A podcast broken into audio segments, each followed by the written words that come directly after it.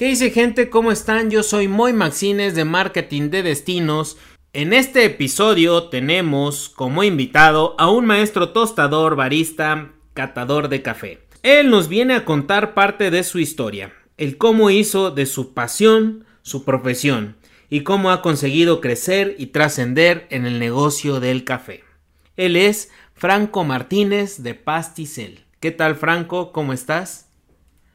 Muchas gracias, este, muy, muy, este, pues entusiasmado de tu invitación, ¿no? A hablar de estos temas que creo que sirven de mucho. Sí, como comentábamos previo a esta charla, este podcast lo que tiene de objetivo, como objetivo, es que otros emprendedores, otras personas que sueñen con, con tener su restaurante, su cafetería, su hotel, su tour operadora, pues a través de invitados como tú, que los puedan inspirar, que puedan dar tips eh, de diferentes temas, ¿no? Y hoy, bueno, la verdad es que, como comentábamos, te, trabajamos hace como 4 o 5 años con Pasticel ahí en una ruta de café que hicimos. Y bueno, ahí, ahí es que te conocí, eh, conocí el lugar y bueno, como primero quisiera que nos contaras un poquito cómo arranca esta aventura de, Pasticel, cómo arranca este tema del gusto, de la pasión por el café. Híjole, eh, te comentaba hace rato que es una historia muy, muy, este, muy, muy, muy grande. Digo, siempre, siempre tendemos a, a contar las cosas muy románticamente, pero ya después de 13 años de, de, estar, eh, pues, de, trabajo, de, creación de todo este proyecto, este, creo que debes tomar un, momento para ver las cosas que han pasado, ¿no? Y, entonces empiezas a, ser más congruente y, y, ves que sí, está, parte está chida la, parte romántica, pero, pero también estos proyectos de emprendimiento creo que tienen unas, unas aristas pues muy, este, muy, también obscuras, también muy tristes, muy, este, muy frustrantes, ¿no? Y, creo que es parte del, del, emprender, ¿no? El tener el carácter para, para, seguir, ¿no? Hace rato te decía que el inicio de, la cafetería de Pasticel fue, fue realmente como, pienso en lo fortuito, y, también que fue orillado de alguna forma, ¿no? Yo estudiaba hace 13 años arquitectura en, en la Ibero y, este, y nunca pensé dedicarme al, café, ¿no? eso, eso era un hecho. Pues estábamos con el tema de la arquitectura, mi papá es arquitecto y yo creo que por ese lado siempre fui una persona muy creativa. Este, me gusta mucho la arquitectura, hoy en día me gusta mucho los espacios, este, las formas. Mi novia es arquitecta. Ah, Entonces, pero este, pues en esos tiempos, pues estaba más chavo y este, y no teníamos, y no tenía como que algo fijo. Y, pues te comentaba, mis papás siempre velaron por, por, los hijos y las mejores cosas como en todos, ¿no? Sí. Entonces este, nos cambiamos a un departamento, pues, porque yo quería un departamento, este, este mejor, ¿no? Sí. pues ahí vas con tus pobres padres. Y rentamos un, rentamos el, un departamento que está abajo de Pasticel, hoy en día. Ahí, ahí inició todo. Te comentaba, mi mamá ha sido muy emprendedora siempre. Y en esos años me dijo, oye, es que estoy buscando un local porque quiero abrir una pastelería. Mis papás tienen unas empresas de, pastelerías y restaurantes en Guajuapan. Y por, por destino, por suerte, se desocupa el local que está abajo del departamento y le hablo, y oye, ¿sabes qué? Se desocupó el local de, que está abajo, ¿no quieres rentarlo para la pastelería? Al otro día estaban firmando el contrato de, renta, ¿no? En un inicio, pues yo nada, yo estaba en mi, en mi rollo y ellos pues emprendieron nos dimos cuenta, como empresa familiar, no estructurada, no, no teníamos nada que alguien tenía que hacerse cargo. Y ahí comienza la historia.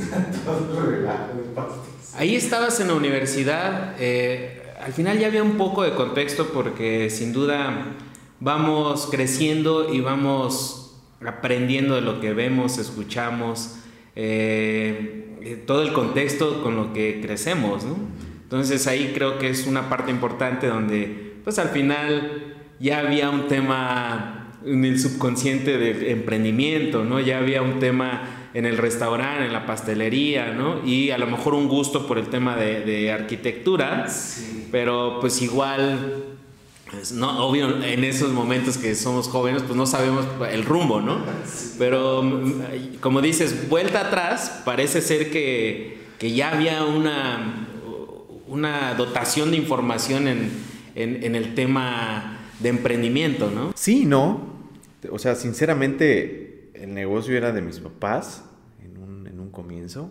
¿Tú nunca participaste activamente? En no, no, ahí yo pues, estaba, estaba en mi rollo, ¿no? con los cuates y ya sabes, no, vámonos de antro. Y, entonces, entonces llegó un momento en que a mí me dice mi, mis papás, oye, pues es que alguien se tiene que hacer cargo de esto. Nosotros tenemos que regresarnos a Oaxaca y haz de cuenta que ya estaba pues, todo ahí, fabricábamos helado, el pastel, teníamos ahí una persona que, me, que recordamos con cariño este, Maribel era la que hacía el pastel y, entonces, pero me dice, oye, ¿quién se va a acercar? Pues yo dije, pues yo. pues yo, pues digo, a ver, este, mi papá dice, no, pues vas a cobrar ahí una nómina. Yo, pues, es dinero, ¿no? Entonces, y, este, pasó algo muy curioso, que, bueno, el pastel siempre va ligado con el café. Y, y yo lo recuerdo siempre lo voy a decir hasta el último día, ¿no? Que esté sobre la tierra. Fue, mi mamá me enseña a ser el peor capuchino de todos, pero el más extraordinario, ¿no? Porque me acuerdo mucho que ese momento fue, fue el que marcó este, el cambio radical hacia el estudio del café, ¿no? Entonces dije, ah, caray, está, está interesante esto, ¿no? Y entonces empecé a tomarle cierto cariño y empecé a, ver eh, por, por, cuenta propia este, cómo se hacía el café, ¿no? Entonces empecé, me empezó a dar mucha curiosidad el tema de la pastelería, de la repostería, mi mamá me enseña. Y, y, eh, para no hacerte el cuento largo, pues en las mañanas estudiaba sí. y en las tardes, noches hacía la repostería. Y me gustaba porque me acuerdo mucho que que la, las cremas, la crema Lincoln, el, hacer las mezclas para hacer el pay de queso y, y, me emocionaba porque veía cómo se hacía el producto y salía algo, un, pastel que tú tenías mano para decorar y dije, ah, cabrón, ¿no? Entonces ya, pues ya como que me empezaba a llamar más la atención. Y te decía hace rato que se empezaba a hacer, la parte triste de esta historia es que se empezaba a hacer una, una bola de nieve de mentiras porque yo empezaba a faltar a clases. Ah, Y, y, y, pues por estar en, el, en, en, en, un principio en la cafetería, que era algo... Siempre he sido una persona muy pasional. Sí. Entonces, en, eso, en, eso, en ese tiempo despertó eso en mí, pues la, la, el perfeccionismo. Soy una persona muy, muy, muy perfeccionista en las cosas. Y tenía que sacar el, el, el mejor pastel, el mejor... Entonces, había, una, había un estudio del café en el donde el café que manejábamos pues tenía, eh, investigué, era de, era, era de planchuelas y caracolillos y yo le explicaba a las gentes ya en ese entonces que el caracolillo, que no es cierto, es más ácido y que la planchuela daba más cuerpo y una serie de cosas que yo no entendía, pero que, que hablaba, ¿no? Entonces, pasa el tiempo y, y pues me empieza a gustar y, esta bola de, nieve, esta bola de, pues de decirle a mi papá, pues, pues tengo que comprar unos libros, cabrón. Mando dinero porque, pero no, me lo gastaba en... En ingredientes. En, comprar tazas y en este tipo de ah, cosas. Y, y llega un momento, yo creo que una... Entonces, si te das cuenta, la parte de emprender todavía no, no, no, este, no estaba yo creo que ni pintada en mi escenario, sino que era una parte más, más meramente pasional de las cosas. Pero ahí voy en un punto que a veces, bueno, ese, ese romper esos miedos de tener que hacer lo que tienes que hacer, o hacerle caso a esas, a eso que te despierta, a eso que dices, esto a mí me apasiona, eh, es, eh, está padre que suceda, ¿no? Y, y, bueno, ahí el tema a los que nos escuchan es eso, ¿no? Justo hacerle caso a esa sensación, hacerle caso a eso que nos hace vibrar de una manera distinta, ¿no? Porque al final, lo otro también no es que no te gustaba, ¿no? Lo otro también era, era algo que, que tú decidiste hacer por un gusto propio y, y porque a lo mejor la, la vida te encaminaba al tema del despacho, al tema de seguir con, con esa, no sé si comenzaba una tradición de arquitectos, todo pero era como lo que pintaba más fácil en tu vida, ¿no?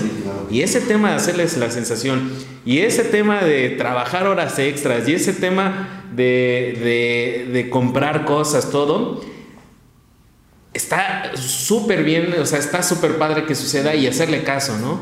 Porque al final no te mueve nada más más que, más que la, o sea, no, no es que alguien te iba a calificar un pastel, ¿no? O sea, tú querías hacerlo perfecto y que supiera bien y que, y que se viera bien, pero porque a ti te llenara, ¿no? Sí, creo que es la parte, un punto importante del emprendimiento es, esa, es eso que dices.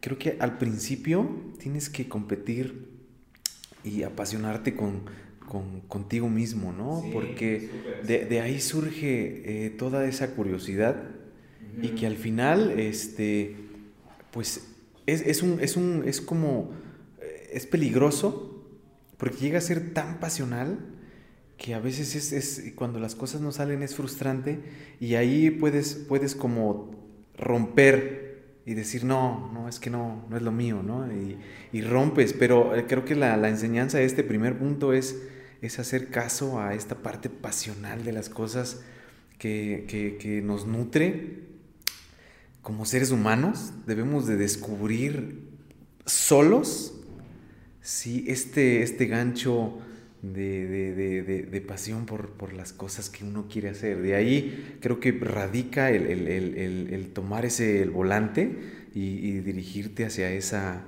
ese camino, ¿no? Que no sabes, eh, tienes un metro de, que no ves qué es lo que va a pasar. Debes, creo que hoy te digo que que debes de ser muy, muy persistente, muy, como le decimos, muy picar piedra todos los días en base a esa pasión para poder formarla. Porque puedes ser una persona muy pasional, pero hasta ahí no vas a lograr más. Debe haber una estructura. Entonces, este, pues llegó el momento, el día en que pues, mis papás me descubrieron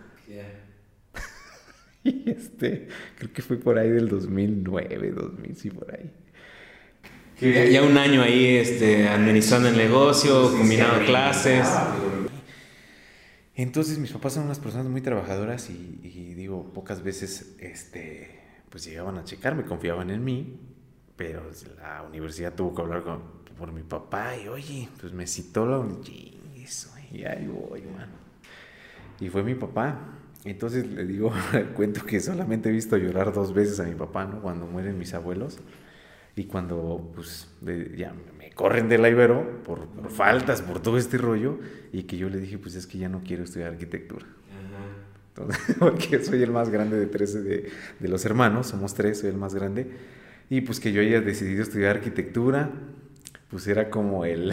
Este, sí, sí, sí, o sea, al final para mi papá. E, era, era parte del sueño, pero de tu papá, ¿no? También es otro mensaje, ¿no? Yo así que, y pues, este, mi papá todavía ahí en ese momento, pues vamos a buscar, pero yo decía, no, ya, o sea, encontré esta parte que es el café y mi papá, no, pues es que vas a servir cafés como los del Italia, que no tiene nada de malo, pero era, era eso, ¿no? De ver a su hijo, pues haciendo café. Sí, al final, eh, justo el, el arte eh, todavía no está como, menos hace 10, 12 años que...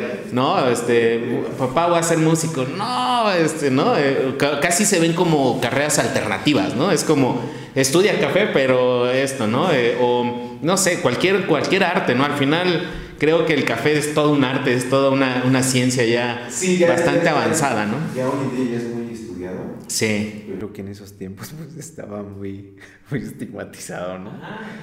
¿no? Entonces, pues viene la parte triste en donde pues mis papás me dejan de apoyar y pues ya pagar el, la renta del departamento, este, pagar la renta del local, pues dice, pues si vas a ser tú muy empresario, pues ahora le vas tú solo. y entonces llega un momento en donde pues era eso, regresarme a Guajuapan, a la empresa de la familia, pero... Y fíjate, quizás si hubiera dicho, no, pues me regreso a Guajuapan y te ayudo ahí con la empresa, hubiera sido el camino más fácil. Pero aquí creo que una parte muy importante es, es el, conocerse a uno y el tocar eh, fondo. O sea, ahí ya, ya dejaste la universidad y te, fuiste full por el café. Mi único dos únicas alternativas era o seguir con el café lo que teníamos ahí, porque también pues era de mis papás toda la inversión de alguna forma y este y pues ellos tomaban la decisión y fíjate, pues yo creo que también por el orgullo de decir, pues este va a regresar porque no va a aguantar, Entonces, pues cuenta la, la, la historia que que pues ya no pude pagar el departamento, vámonos. Este, y pues a dormir en la cafetería. Ah, Ay. Y entonces yo me acuerdo que le pedía dinero prestado pues a mis amigos de, de la Ibero. Y, y, ese es el otro punto, ¿no? Donde nace esa persistencia y, y, pues ver lo que tienes, ¿no? Sí. Y pues voy a seguir sobre esto porque, porque quiero ser barista, quiero, quiero ser campeón. Estaba latente las competencias en ese entonces regionales del sur-sureste. Y no sé cómo, no me preguntes cómo le hice. Mi mamá de alguna forma me apoyó en algunas cosas, pero me fui a las competencias regionales en el 2009. Pero ahí te capacitabas este, autónomo, o sea, eh, internet, libros. Este. Capacitación en ese entonces para ir a la, primera competencia era un video de los baristas campeones en ese entonces. Y me inscribí, no sé dónde saqué el dinero y vámonos a Jalapa a competir a la competencia este, regional sur. En ese entonces la competencia mexicana de baristas pues estaba empezando a crecer. Y pues ahí llego, ¿no? Y cuéntame que llegué con mi caja de huevos. Ah. y este, ah, sí, así, órale todo. Y ya la rutina hecha, ahí todo. Y pues, pues era, era, ya veía que todos estaban ahí, pues hablando de otros temas que yo no comprendía, ¿no? Y que me meto y en esa competencia saqué el segundo lugar en la regional sur-sureste. Bueno, ¿y cómo este tema, estos logros eh, personales eh, impactaban en el negocio, ¿no?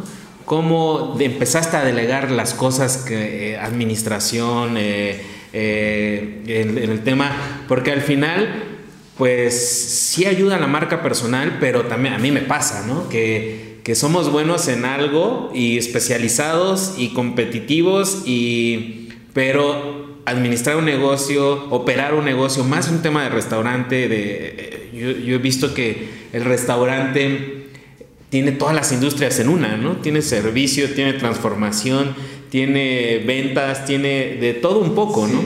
¿Cómo todo esto que estabas logrando de manera individual, lo llegaste, lo impactaste en tu equipo de trabajo? ¿Cómo empezó ese año que fue complicado salirte del DEPA, dormir ahí, empezar a hacer una marca eh, más consolidada, tener esa congruencia de la que te hablaba que me gusta de Pasticel? Hoy, hoy entiendo por el tema de la arquitectura que los espacios y, incluso el, emplatado tiene que ver mucho el, conocimiento ¿no? de la estructura de las cosas, ¿no? Pero ¿Cómo, logras ya estos? Porque al final sí está padre tener esos reconocimientos, sí está bueno crecer uno como individuo, pero es un gran reto traducirlo a la gente que colabora con uno, a, la operación como tal, que también la marca o la empresa tenga que ser campeona en lo que hace, ¿no? Olvidando un poco la competencia eh, eh, en la región o en la calle o en la zona pero al final es un reto, ¿no? O sea, obvio si inspiras, ¿no? Dices, ay, este cabrón, eh, ya quedó campeón mi jefe, ¿no? Ah, mira, yo trabajo con este que, es picudo en lo que hace, le sabe, le apasiona. Pero ¿cómo impacta ahí en, en Pasticel todo, todo este proceso individual? Eh, eh, aquí es donde entra la parte fortuita del asunto, porque creo que estuvimos en, el, en, los lugares y en el tiempo correcto para hacer pues escaparate de, de, todo lo que estaba pasando en el mundo del café, en, en, en general en México. En, esos, en ese tiempo, cuando, empezamos, cuando empezó la, la, la AMSE o la CMB, la Competencia Mexicana de Baristas, estaban haciendo y fuimos de una generación, me tocó hacer una generación con todos los competidores, que ahora de alguna u otra forma son empresarios que llevan las mejores eh, barras de México. Sí, está este, Carlos de la Torre, este, Erika Chagoya, eh, David Virruete, Julián Rivera, que todos en, en un momento de, estos, de este tiempo fueron campeones. Entonces, eso ayudó mucho a tener una, tarjeta de presentación frente a, la, gente, porque, que, lo voy a decir así, de tener que te sirva el, barista campeón un expreso a que te sirvan en otro lugar, la gente iba con Franco. Claro. Esa tarjeta fue muy importante para el impulso que se le dio, al menos en mi caso, y coincido con, con todos los colegas hoy en día que tienen esta situación, Totalmente, la CMB es un, es un, es un, es un escaparate para poder eh, detonar eh, y, que, que, hoy en día el, redes sociales, el mundo, te pueda ver. Y sigue funcionando.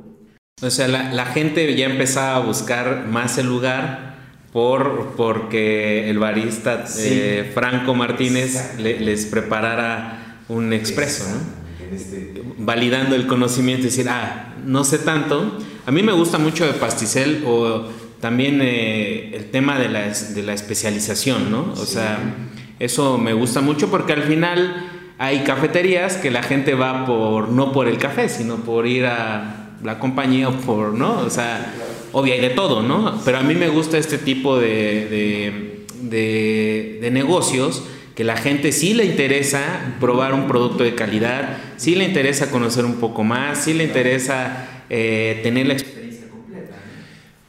Claro, totalmente. Y eh, pues así empieza a, clientarse y así yo salgo de, este, de esta caída que donde estábamos, ¿no? Porque se empieza a clientar. Después viene una etapa pues de que ya empiezo a ganar un poco de, dinero y pues no sabía qué con el dinero. Empezaba pues administración, yo sabía nada, obviamente entraban el dinero y me iba a echar unas chelas y ya, pues aquí ya, pero eso no era nada, o sea, todavía era, veía al negocio como muy personal, ¿no? Que está mal. Después de, este, después de, este, después de esta situación, el, llega a la cafetería este, dos personas que son hoy en día los brazos derechos de la empresa, que es Rodrigo y que es Lucero. Lucero es ahorita hoy en día la jefa de baristas, ya es tostadora, ya es la que lleva, en lleva la administración de la empresa y ahorita está muy involucrada en los procesos de tueste de la, de, de, la otra empresa que tenemos, que es Frank Coffee Roasters, y ella es la que está ahorita procesando todo el café. Y Rodrigo, Rodrigo lleva toda la parte de la gastronomía de la empresa. ¿Te fue difícil delegar o sí fue como, ah, gracias? Sí, no, eso fue lo, más, lo, más, lo más difícil, pero lo más, lo más importante yo creo que del emprendimiento. Cuando tienes, cuando ya es, tienes una, una como un negocio, pues, un negocio, porque todavía no es una empresa, es un negocio, este, pues el café me permitió conocer a muchas gentes ese, ese, tipo de negocios conoce a muchas gentes y entre ellos a, una que le agradezco mucho el, que me haya pues ayudado fue a Adrián Cosío, que en un momento fue, es coach de, de negocios. Nunca, nunca entré a un programa como tal, pero él fue la primera persona que me dijo, tienes que delegar, güey. O sea, ahí, piensas que es un punto clave en el crecimiento de, de, del negocio. Vas a estar en el mismo lugar, siempre. Vas a poder tener el gran talento increíble, los mejores expresos del mundo, la mejor comida, pero si tú no delegas, no hay una catapulta de crecimiento hacia otros, este, hacia otros lugares. No se, puede. No vas a pasar del, del, negocio, del, lo voy a decir así, del changarro, si no delegas y empiezas a ver todo esa, ese, eso que, que se hizo, esa, esa masa que hiciste, tiene que, ser eh, este, de alguna manera distribuida para que otros que tienen más talento que tú puedan llevar las partes eh, específicas que le corresponden a la empresa. Y entonces ahí es donde Rodrigo Lucero juega un papel muy importante. Porque mi primer miedo que de, esto fue decirle, hacer la junta y juntar a los de la cafetería y decirle, Rodrigo es su nuevo jefe y Lucero su nueva jefa. Y con ellos van a ver toda la situación. A mí no me busquen porque yo tengo que dirigir la, la, flecha hacia otras nuevas opciones. Ese fue un momento muy sentimental para mí porque es... ¿Y, sucedía después de cuánto tiempo? Ah, esto tiene, esto tiene cinco años, cuatro años. Después. O sea, la mitad de pasticer prácticamente eh, decides delegar, decides me costó mucho porque eran unos corajes porque decía, ¿cómo, pues cómo Roy va a decir cómo se hacen las cosas, no? Entonces yo, pues sí, me enojaba, pero no podía decir nada porque, porque me dice Adrián, es que eso ya no te toca decidirlo a ti. Tú, tú, tú, le dices, tú tienes, tú, tú vas hacia los resultados, hacia lo que, hacia lo que quieres de empresa. Ya ahí él, él me ayudó mucho en, en ver el negocio como una empresa y, Roy, en un, Rodrigo en un momento dado es una persona súper, este, sí, súper estricta, eso sí, tiene una formación de líder nato, brutal, es, una, es, un, es un chavo que, yo tengo 37 años, Rodrigo tiene 20, 27 años, o sea, y tiene una madera de líder, o sea, como ningún otro, ¿no? Y respetan y hay jerarquías que yo en un momento, pues yo siempre he tratado a la gente, soy más como, eh, pues papá Franco. Y, él es más, más, más, recto. mucho. Y entonces él dirige su cocina, él hace y eh, tiene una mente creativa y una forma de ver la gastronomía como ningún otro. Es tan arraigado a su a, su, a, esta cuestión familiar, que, que, que, pues órale, ahí está, vámonos, lo que tú necesites, ahí está, haz. Y, y, y, después de que Roy toma la cocina, empieza el despegue de esta gastronomía de, de la cafetería reconocísima. Por ejemplo, ahí ya la gente iba a buscar también más allá del café. Ahí es una duda y algo, algo Ahora el nuevo reto sería despegarte, porque al final, al principio, la gente iba a buscar el expreso de Franco, ¿no? Pero luego, eh, hacer confiar a la gente que Pasticeles es la esencia de Franco, pero que ya no está Franco poniendo las cosas, ha de ser otro reto, ¿no?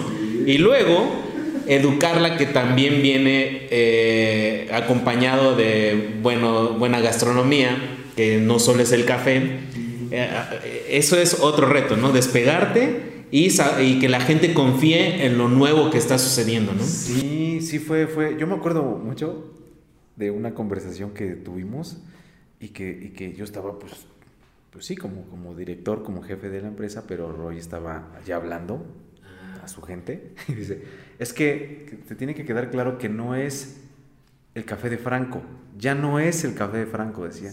Y yo así, este Pero tenía razón. Y él, él ve, no es la, decía, no es el café de Franco, no es la gastronomía de Roy, no es la barra de Lucero. Sí, es, somos una empresa y trabajamos hacia un fin. y, y, entonces de ahí pues él empieza a crecer gastronómicamente. Él es, estudió gastronomía pero siempre esa curiosidad por los arraigos, por la comida prehispánica, por la comida de familia, por la comida no pretenciosa, pues siempre fue su sello de él. Y la verdad que tuvimos hace, una, hace, un, hace unas noches una cena maridaje con mezcales Y, la neta presentó unos, unos tres platillos que, o sea, no es porque sea mi amigo, no es porque sea el jefe de, la, de, la, de, la empresa hoy en día ahí. ¿Qué cosa acá? O sea, de verdad, el talento, es la pregunta que te el talento que, tiene eh, para reflejar eso en los, Yo creo que a lo que le hace falta a Rodrigo es esta parte de, de, formarse, de pegarse a, ciertas situaciones más, más como elevadas de información, porque estoy seguro que sí, eh, va, va, va, va a explotar en algún momento cuando tenga toda esa información y la pueda plasmar. Y en el caso de Lucero, pues ella es la que lleva toda la administración, es la jefa barista, la mamá barista de todos. Ella no, ella no tiene como esa parte fuerte de, de, como lo tiene Rodrigo, pero eh, es, la, es con la que se cuadran pues todos los baristas de, la empresa, ¿no? Este, ha ganado eh, algunas competencias ahí en Córdoba ella, y, siempre ha, sido, ha tenido esa curiosidad por, por la comprensión del café. Y, y, ahora que abrimos esta parte de la tostaduría. Eh, porque ahí, ahí entra algo que a mí en lo personal me gusta que lo he estudiado, eh, que es diversificar el ah, negocio, ¿no? Eh, pero quiero regresar a cómo te despegas.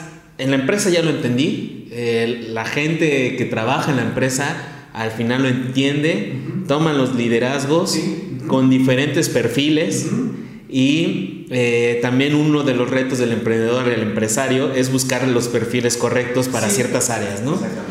Y, aquí la gente, o sea, me refiero ya a los clientes, ya, ya, ya no te buscan, eh, ya son nuevos clientes. Eh, ¿Qué sucedió ahí en el tema con, los clientes, pues, ¿no? O sea, cambiaron las generaciones, eh, entendieron el proceso, porque a veces es un miedo, ¿no? Es un miedo de decirle, a mí me pasa, ¿no? Y le agradezco a Londra que eh, se acaba de incorporar con nosotros y a mí me pasaba antes, ¿no? Decir, puta, es que me, me, van a buscar y me van a decir, ¿por qué no me ves? Y decir, la verdad es que me fui de vacaciones y hasta le pregunté una vez, oye, ¿este cliente estará enojado? No me ha escrito. Y dice, no, no te preocupes, yo tengo un chingo de mensajes en diferentes grupos, ¿no? Y digo, ah, ok, ¿no? O sea, al final el cliente entiende que hay temas que ya no, ya no habla conmigo, pues, ¿no?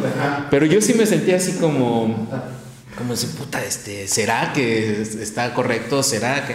Pero, ¿qué sucedió con, con ustedes? ¿Qué sucedió? Los... Pues hubo una transición, hubo una transición. Este, muchas veces eh, este, llegaba la gente y y, este, y, decía, ¿no está Franco?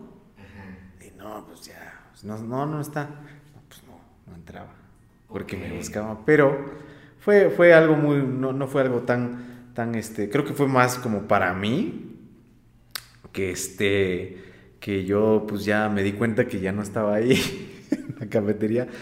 Y al contrario, fueron decisiones muy, muy, muy, este, muy acertadas porque ellos dos le dieron un refresh a la, empresa muy importante, muy, muy importante, el que, el que Roy haya tomado la dirección de cocina y que Lucero haya tomado la dirección de, del tema del café, fueron muy, muy importantes porque eh, eh, modificaron toda la, la, percepción de lo que yo entendía, entendieron hacia dónde iba obviamente la empresa y lo plasmaron, ¿no? Y entonces ya la gente ahora busca a Rodrigo este, con el tema gastronómico y la gente busca a los baristas específicamente para... como los peluqueros. Ajá, exactamente, exactamente. Entonces, eh, eh, era, era uno de los objetivos que teníamos, ¿no?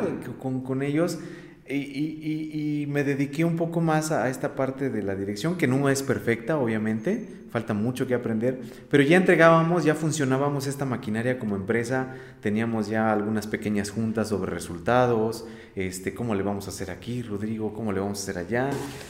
eso me parece muy importante que lo compartamos ahí con la audiencia.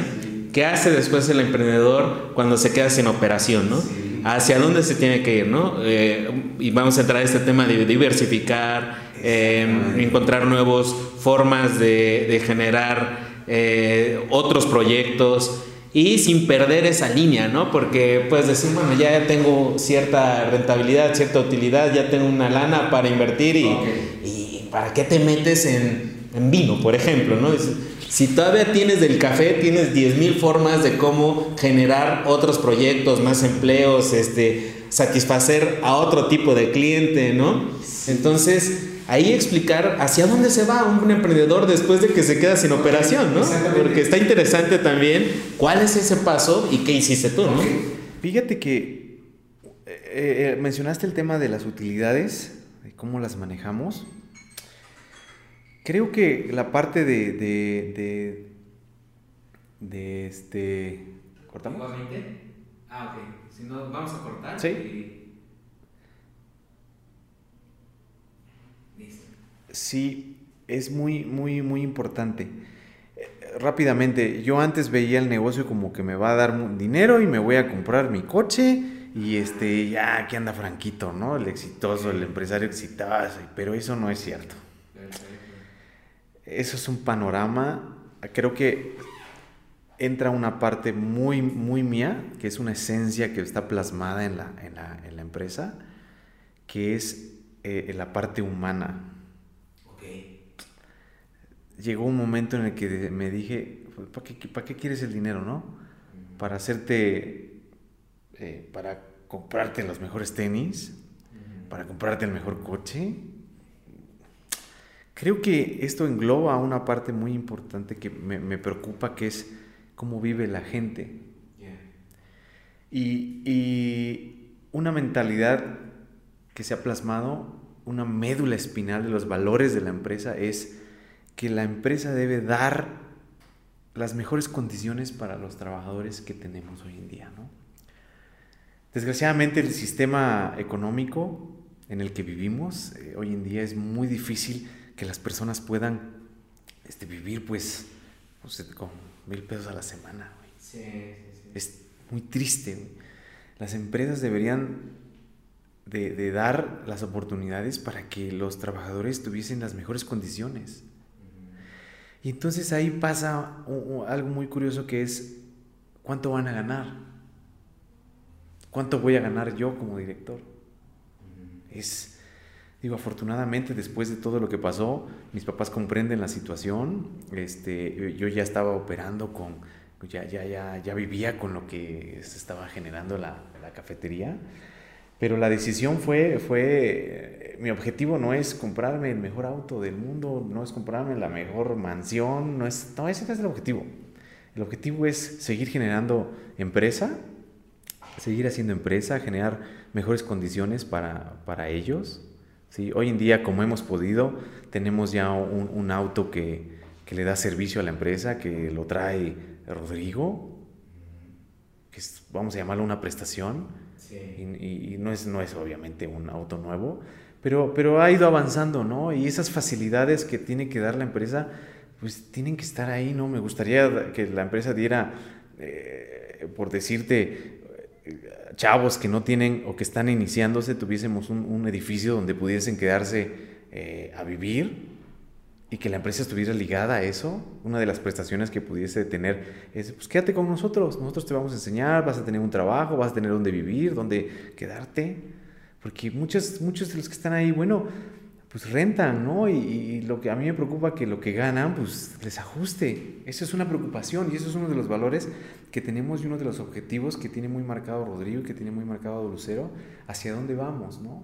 Tenemos que diversificar, tenemos que seguir creciendo como empresa para poder dar mejores condiciones y que, y que, y que la paga al final del mes les alcance para tener lo que ellos necesitan, ¿no? Siempre, siempre siguiendo estos valores, porque si el, empleado está buscando, este, el trabajador está buscando comprarse un Ferrari, oye, pues creo que por aquí no va la cosa, ¿no? Tenemos este objetivo de, de, de, lograr las metas de, ventas, de, lograr la integración de nuevos productos este, y, tenemos que explotar las pasiones de todos los que están allá adentro, ¿no? Que es algo muy importante, este, eh, que los baristas amen el café, que los que están en, la cocina amen la gastronomía, que los que están en servicio amen el servicio y tengan esa facilidad.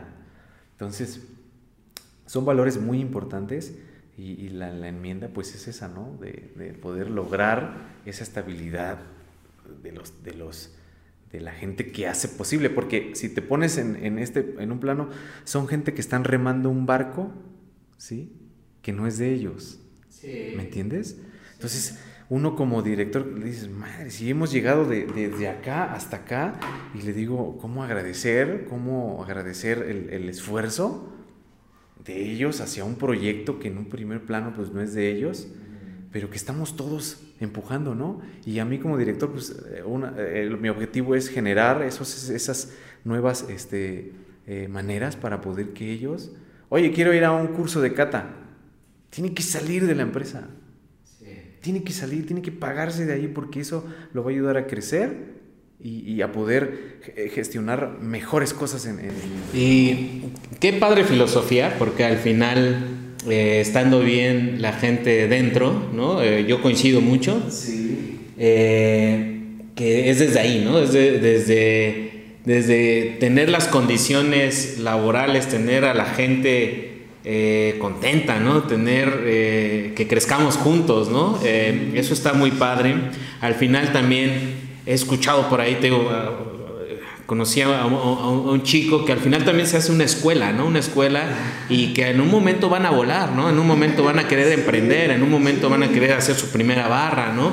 Y, eso está muy padre porque vas a ir capacitando a diferentes generaciones de baristas, a diferentes generaciones de, chicos que, que, es una forma de validar también. Eh, aunque no, como dices, van en otro barco, pero está padre porque no están arriesgando un patrimonio, ¿no? Como a lo mejor tú ya lo hiciste en un momento, ¿no?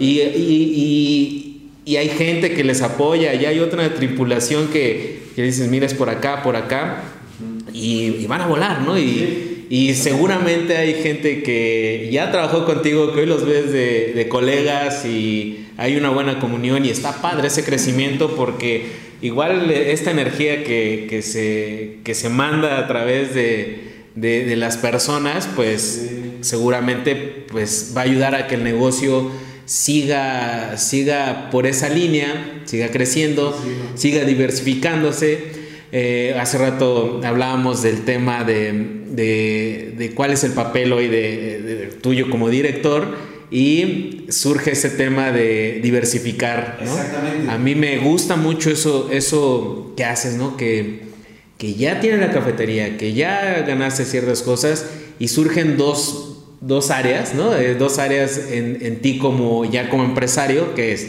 hacer la tostaduría y vender ya producto para que la gente se lo pueda llevar o para otras cafeterías y capacitar a ya sea estudiantes, ya sea otros baristas, que eso está muy interesante porque todo, todo está eh, relacionado con el café, pero surgen diferentes áreas donde puedes seguir generando eh, diferentes unidades de negocio y, y, no estar como esperanzado, no estar nada más dependiendo de una sola, ¿no? Y eso está muy bueno porque hay emprendedores que lo pueden hacer y, y, la, el tema es que tú nos compartas cómo surgen estas áreas de otras, otras unidades de negocio, ¿no? el, tema, yo, yo lo, lo, que, lo, que me pasó es que llegamos a un punto en donde necesitábamos capital para poder emprender otras cosas. Y, aquí hay dos, dos, dos, caminos. A mí me pasó, eh, el primer paso de, emprender la tostaduría fue con un, un, socio. Ok. Pero al no tener una base administrativa en ese momento todavía, trono. Un, un, meses. Meses y meses. Y fue un relajo porque pues al final era un amigo y al no tener una estructura, no tener un esquema de trabajo, no tener... Ese es el peor error que puedes hacer y créeme que si me pedís un tip, no te asocies. O sea, neta, vas porque vas a perder amigos. Si no tienes... Ah, es que si no tienes una base administrativa, un plan de negocios, no lo hagas.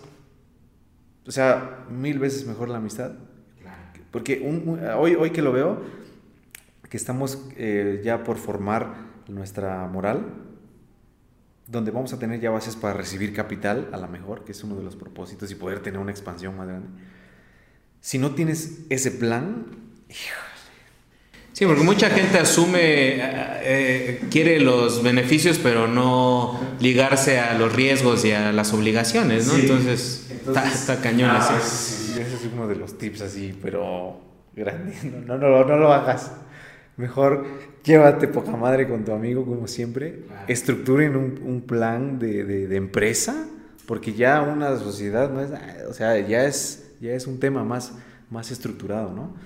Y el, el, el, otro, la otra cuestión es el, ingreso de capital para poder brincar a estas partes. Y la única forma que yo tuve, pues fue lograr eh, estructurar los ingresos que, que, que para mostrarlos al, tema bancario y que los bancos, en este caso, otorgaran eh, los, los, créditos para poder comprar el tostador, para poder expandirnos hacia la tostaduría, porque fue la única manera.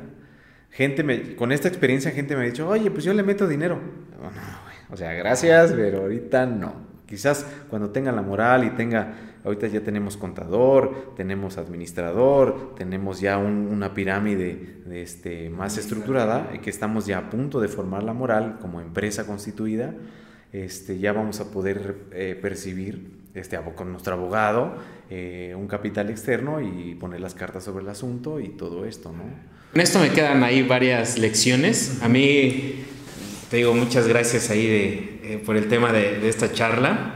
La verdad que hay contenido de valor que tenemos que aprovechar todos, ¿no? Pero estas lecciones de este, de esta, de, este tema de, hoy que hace el, ahora el, el, empresario, ¿no? Eh, ya, ya lo que veo es que se dedica más en el tema de, de mover mejor los recursos financieros, ¿no? Eh, que los créditos no son malos tampoco, ¿no? Este, que hay deudas buenas, ¿no? donde puede producir eh, más, más este, dinero el dinero, ¿no? Eh, no arriesgar una amistad, no arriesgar un familiar por una cuestión de, de inversión. Y, y, y, esos son muy buenos tips, ¿no? Y trabajar mucho ya en esta parte administrativa, en estructura, en números yo, he escuchado, es, después ya no lees letras, sino lees números, ¿no? Para poder seguir expandiéndote, para poder crecer de, manera más este, estructurada y que los negocios futuros tengan una, estructura mejor, ¿no? Hay, que tener, hay que también ser muy sinceros y, y saber los límites que uno tiene. Porque bueno, ahorita pues llevamos la empresa entre Lucero, que es la administradora, y yo, entonces, pues tenemos también, Lucy llega hasta, un, hasta una etapa, ¿no? aprendió todo el tema de facturaciones con el contador, con, con Will, que es otra parte fundamental ya de nosotros. Y él nos ha llevado mucho de la mano para poder entender cómo estructurar la empresa y cómo se hacen las cosas este, contables, porque pues antes, hoy en día ya entrar al temas de, del SAT y de, de, todo esto, pues ya son temas pesados en donde eh, factura, no, Franco, no puedes hacer esto, ¿no? Este, vamos a, juntar estos efectivos, vamos a...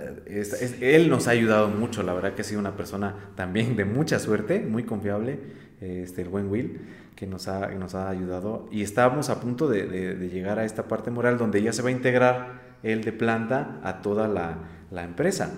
Entonces, el, tema de los, de los créditos, pues es eh, eh, el peor de todo los, lo que puedes hacer es sacar un crédito y gastártelo, sino inyectarlo para, para generar más.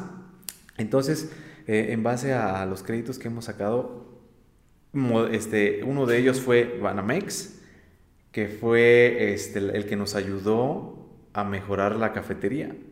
Entonces ahí entra mi novia, ¿no? Que le, le digo, oye, nos dan este crédito échate la cafetería como la deberíamos haber tenido, ¿no? Y ya entonces empezó a hacer el proyecto, bla, bla, bla, bla, bla, Nos dieron la lana. y, este, y, nuevamente la empresa, ¿no? Los chavos, oye, ¿cómo le hacemos? No, vamos a rentar una bodega. No, no rentamos bodega, lo metemos en un cuarto. Hay todas las cosas. Y le pedí prestar una camioneta a un amigo.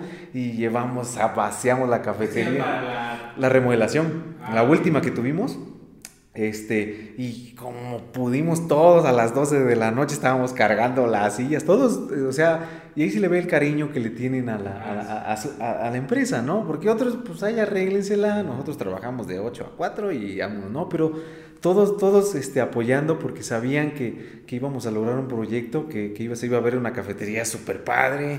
Este, luego, este, pues, compramos los equipos nuevos, eh, Rodrigo con la cocina. ¿Después de pandemia ya... Después de pandemia nos aventamos el round de la remodelación. O sea, esto tiene... Apenas, sí, apenas, este, eh, eh, Carla dio el proyecto y vámonos, ¿no? En dos semanas teníamos todo este este, nuevo y ya llegaron pues todos a las instalaciones nuevas y jajaja, y, y dije, bien, vámonos. Y, este, de muy buen agüero que el primer día superamos las, las, las, ventas que teníamos planeadas y dije, órale, ¿no? Entonces el crédito pues está pagando solo, no hay, no hay más. Y por la parte de la tostaduría, la pandemia nos, nos dio esa patadita para, para, pues órale, aventarnos con otro, en, en la otra cuenta que tenemos, sacar, pagar el tostador este, y, incursionar en, esto, ¿no? Un acierto, fue un, gran acierto. Hoy en día, pues vendemos mucho, afortunadamente, mucho café. Este, estamos buscando metas con, con, Lucero. Estamos, hoy en día ya no, ya, ya no es suficiente. Eh, en dos años eh, dimos el, el, enganche para otro equipo más grande porque ya no nos permite la capacidad de este lograr tostar todo eso. Y el proyecto general que tenemos para la tostaduría es que de ahí eh, eh, eh, vamos a abrir un punto, una, un expendio en Oaxaca. Entonces ya hay planes para que el tostador pequeño se vaya a, Oaxaca. Tenemos ya hoy en día la, forma de lograr este, esta unión con mis papás allá en, en donde se va a abrir el punto de, distribución de café, que es, un, es, una zona virgen, que se le digo a mi papá, si así yo le mando mucho café a mis papás, así lo venden, sin ningún nada. Exactamente, digo, ponemos la tostaduría aquí y todas las regiones aledañas nos van a comprar. Entonces, ya hay esas visiones, y a mí me toca ver eso, cómo saco el dinero, de dónde saco las cosas para poder este, seguir creciendo. Y, Rodrigo y Lucero pues llegan en esta parte de la, de la dirección. Ah, Rodrigo trae el brete de, de, la cevichería. Y le digo, pues cómo no, pues ahora que terminemos esto, vemos el plan, este, qué, qué es lo que se necesita, plantea una, una propuesta y, y, y, y, abres este, una cevichería. Es tú solo, güey. Y, dentro de esto veo también que sigues eh, capacitando de docente, eh, tú también te sigues eh, preparando, ¿no? Ahí me gustaría que nos compartieras, porque no hay, no llega un momento en el que sabes todo, ¿no? Y aparte va cambiando, va evolucionando ciertas cosas. ¿Por qué si ya hay, porque la capacitación es de lo menos rentable eh, que hay como en el tema de negocios, ¿no? Eh, a no ser que sea algo más automatizado así. Eh, pero sí hay esa necesidad de, de, trascender el conocimiento. ¿Por qué sigues haciendo, tú capacitando gente? ¿Y cómo es que, que, dices, no, es que yo no puedo parar en el conocimiento? Pues, el taller de tostado pasó a formar parte de un, de un nuevo este, acercamiento. Sí, sí estuve dando eh, algunas clases en el, en el ISU, en la UPAEP, algunos diplomados, ¿no? algunas, incluso hasta algunas ponencias que dimos. Pero ahora que aterrizo este proyecto con, el, con la tostaduría, este, pasa que eh, empezamos a tener mucha demanda de café y, dije, bueno, ¿cómo le hago para, para poder, este, pues de alguna manera, afianzar el tema de, los clientes, ¿no?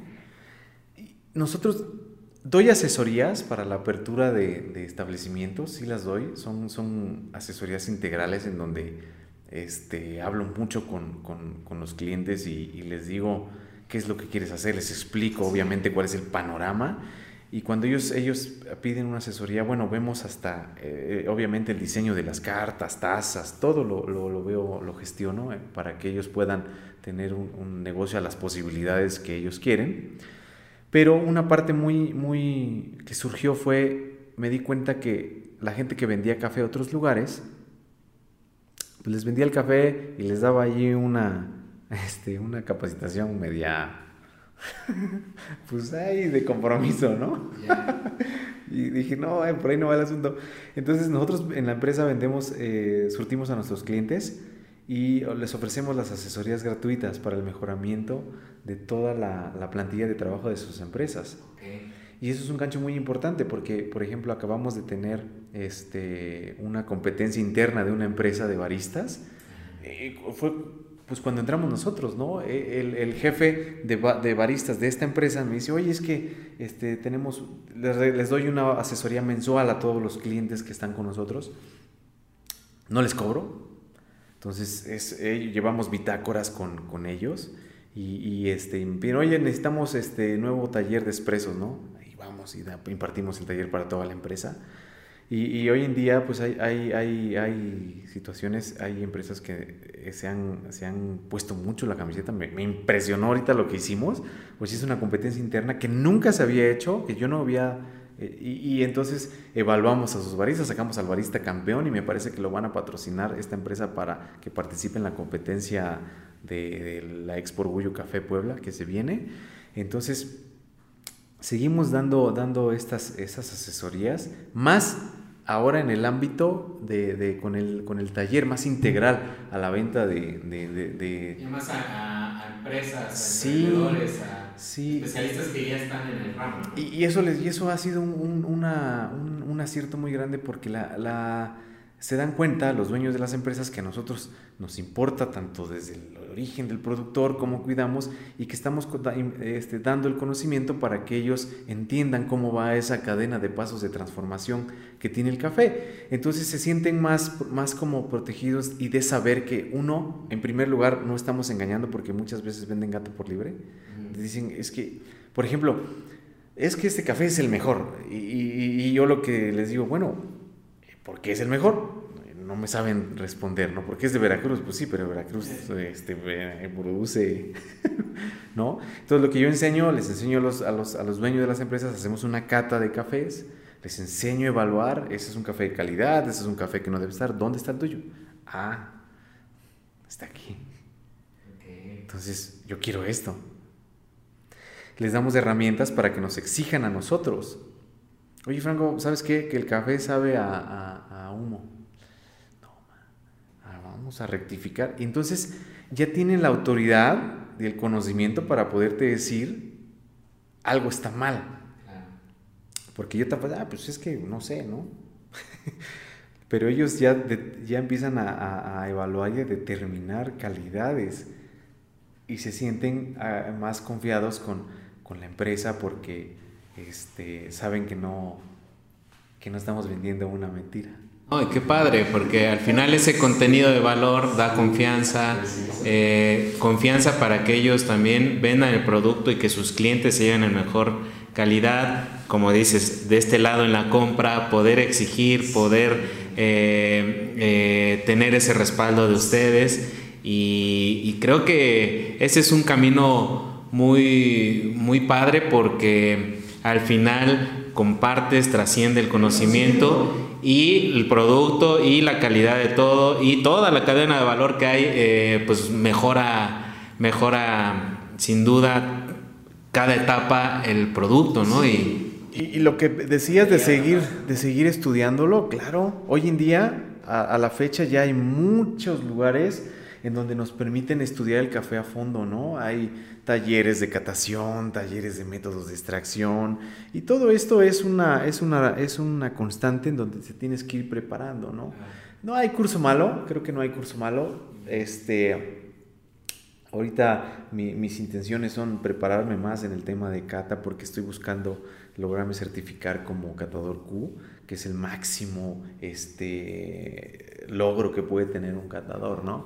este, donde ya eres una, pues hay muy pocos catadores Q en México, donde ya eres una, una autoridad que puede, y ese papel te avala, ¿no? Sobre tomar decisiones ya más, más, más sensibles en, fincas, en procesos, pero esto pues lleva un tiempo, como todo, un estudio. Nunca hay que dejar de estudiar eh, las cosas que nos apasionan. Creo que eso es una, una parte fundamental. Este, y, y si, no, si no hay esto, vas a estar estancado en el mismo charco, ¿no? Hay que, hay que, eh, es parte de la formación profesional que tienen las personas. Entonces, sí es muy importante este, continuar con ese estudio. El café es difícil porque, te digo, no hay muchas instituciones eh, serias que puedan eh, otorgarte ciertos reconocimientos. Se está, está la AMSE, la la Asociación Mexicana de Cafés y Cafeterías de Especialidad, que ha tomado la batuta desde el inicio para la formación profesional y darte un avalo a nivel internacional de, tu, eh, profesionalismo, ¿no? Y, hoy en día, por ejemplo, hay personajes importantísimos en el ámbito del café a nivel mundial, donde se tiene que ir a aprender. Está Manuel Díaz, está Enrique López, que son como de los máximos exponentes del café que tenemos. Manuel Díaz es uno de los máximos exponentes del café en el mundo. Es mexicano, de Guerrero. Entonces, eh, son, son, han sido mis maestros este, y, siempre pues, debe de haber esta continuidad. Entonces te das cuenta en esta reflexión que haces, ¿no? que, yo hago, que la, la, fórmula del, emprendimiento eh, pues llámalo exitoso, llámalo este, positivo, es que debe de haber una pasión, no, meramente, si no te apasiona lo que estás haciendo, pues salte de ahí, no, no vas a llegar a ningún lado. Debe de haber una pasión, debe de haber una, debe de haber un, rompimiento a ese miedo, porque avanzar en ese camino, para lograrlo, ese, ese rompimiento de, de, ese, de ese miedo hacia caminar hacia ese lugar, pues debe de haber un empuje, en este caso, en, mi caso fue pues que no tenía eh, muchas alternativas, ¿no? Y lo tomé y dije, pues de aquí soy, pues vámonos, venga, ¿no? Sin miedo al éxito. Debe de haber estructura, estructura este, de, de, esta pasión, tenerla en una, en una cajita y que no se desparrame, ¿sí? Y debe de haber una, una, pues, una forma de delegar en, un, en ese posible crecimiento. ¿no? Hoy en día ya veo más como empresa, más, eh, este, más eh, expansión, más eh, donde voy a conseguir los capitales de trabajo, más de formación de, de, pues empresarial, que es lo que me toca. Ya, por ejemplo, estos dos años de, de, la tostaduría, pues ya está, ya hay una persona que es Lucero la que está tomando ahora el tema del tueste, ¿no? Ya vamos, tenemos ya, hoy contratamos ya a una persona que nos ayuda a los repartos, porque antes lo hacía yo todo, y ayer fue un día muy importante porque ya tenemos una persona que nos ayuda, que nos apoya, ya crecemos un poco más, y estamos ya prontos a, abrir allí en, Oaxaca, en Oaxapan, la, la próximo punto de, de, expendio de café, entonces ya va a haber una logística que vamos a empezar y, nos va tomando limitantes. Estoy seguro que en algún momento vamos a tener que contratar a una persona, a un administrador que tenga los conocimientos para poder estar ligados con él y... Súper. Pues Franco, eh, muchas gracias. Muchas gracias por aceptar la invitación, por compartirnos eh, toda esta trayectoria, por, por, pues, por permitirnos aprender de este proceso que ha sido largo. Hace rato mencionábamos que el éxito, la gente piensa que es de la noche a la mañana, pero dura bastantes años, ¿no? que, que, lleguemos a cierto punto. Y, y, muchas gracias, muchas gracias por esta plática. La verdad es que dejamos bastante ahí de contenido de valor que, que les sirva a las personas que nos van a escuchar. Y, nada, si quieres agregar, algo, pues... Yo, creo que eh, eh, cerraré con algunas, una frase que me dijo mi abuela. Eh, siempre son los más grandes los que dicen los mejores consejos. Decía que las, las cosas que valen la pena, ¿sí? las cosas que en realidad valen la pena, te van a costar lograrlas mucho. Para poder entenderlas, para poder lograrlas, te vas a caer, te vas a caer, te vas a volver a caer. Pero, pero el, secreto es no quitar ese dedo del renglón, es aferrarte a eso y, van a llegar a su debido tiempo. No hay, no, no hay que apresurarse, no hay que, que correr, ¿no? hay, que, hay que ser constantes y las cosas se van a se van a ir formando, siempre pensando con actitudes positivas, siempre pensando con buena vibra para los demás, siempre siendo pues un, buen, un buen ser humano, con todos nuestros contras, nuestros pros, pero creo que es fundamental, ¿no? Porque el que es malo, ¿no? Le va a ir un poco malo, Entonces, creo que por ahí las cosas que valen la pena, sí, van a, cuestan, pero son asombrosas. Gracias. bueno, yo soy Moy Maxines, esto es Marketing de Destinos. Adiós.